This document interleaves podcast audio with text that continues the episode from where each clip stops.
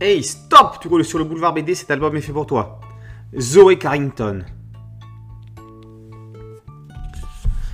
Un nouveau Jim est toujours une garantie de pépite, une promesse de poésie onirique. Ce troisième volume des Ex est donc la cerise sur le gâteau d'une trilogie qui aura fait tourner bien des têtes, et ici ou là provoqué quelques mauvaises polémiques de prudes complexées.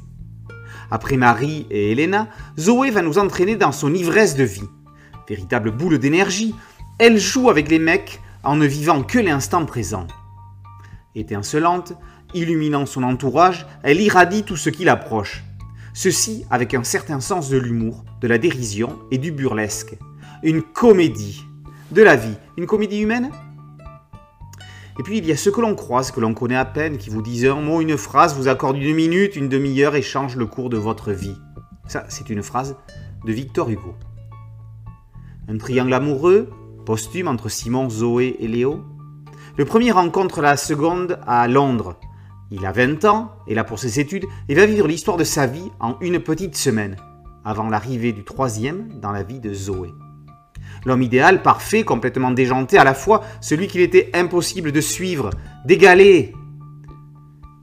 Tu as de bons souvenirs, de tes années d'études à Londres, tout ce qui pouvait te mettre la tête à l'envers, et puis tu te souviens d'elle, phénomène d'un mètre soixante. Tu ne te considères pas comme un de ses ex, tout au plus un copain de promo qui a eu un peu de chance. Et puis ça a duré quoi? Une semaine? Dix jours? Un peu de sexe avec toi comme on le fait avec un copain? Pour elle, rien de mémorable, tu le sais bien au fond de toi. Mais cet instant furtif, quand ses yeux se posaient dans tes yeux, tu savais, tu avais l'intuition que la vie d'après n'aurait plus jamais la saveur qu'elle aurait pu avoir.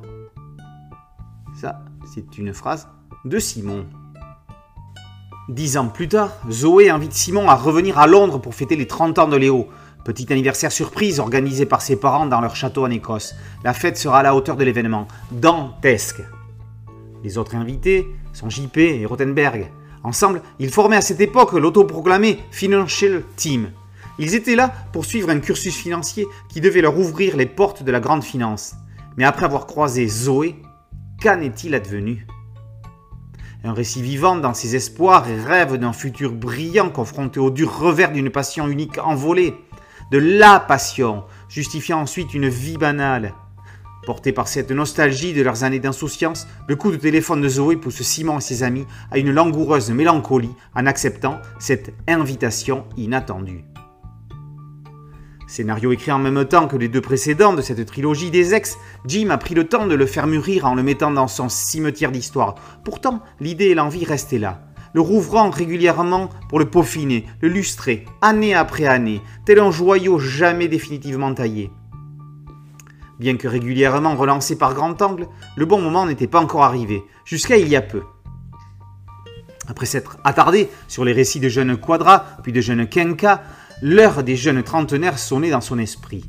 Revenir à une légère insouciance des amours déçus, ou vécus intensément avant de s'évaporer dans les limbes du temps, c'est à cela qu'a invité Zoé Carrington. Une obsession passionnelle pour un amour estudiantin de jeunesse, qui au fil du temps se mue en un tendre souvenir, un sentiment de bien-être, d'avoir au moins vécu cela. Néanmoins, l'ensemble est empreint d'une gravité cachée, niée par l'aspect burlesque de l'événement à fêter, la légèreté de son annonce. Le trait de Jim s'accommode idéalement à la sensualité de son récit, envoûtant et sulfureux. Tout dans la grâce et la douceur, comme la mise en lumière sublime de Delphine. Mention spéciale à Rémi Torregrossa pour les superbes décors tant à Paris qu'à Londres.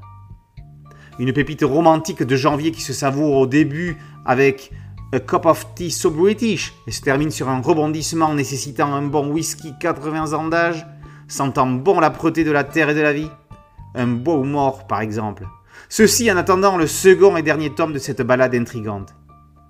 Un voyage dans le passé pour alléger le présent, un récit vivant dans ses espoirs et rêves d'un futur brillant, confronté au dur revers d'une passion unique, de la passion justifiant ensuite une vie, on l'a dit, banale et sans relief.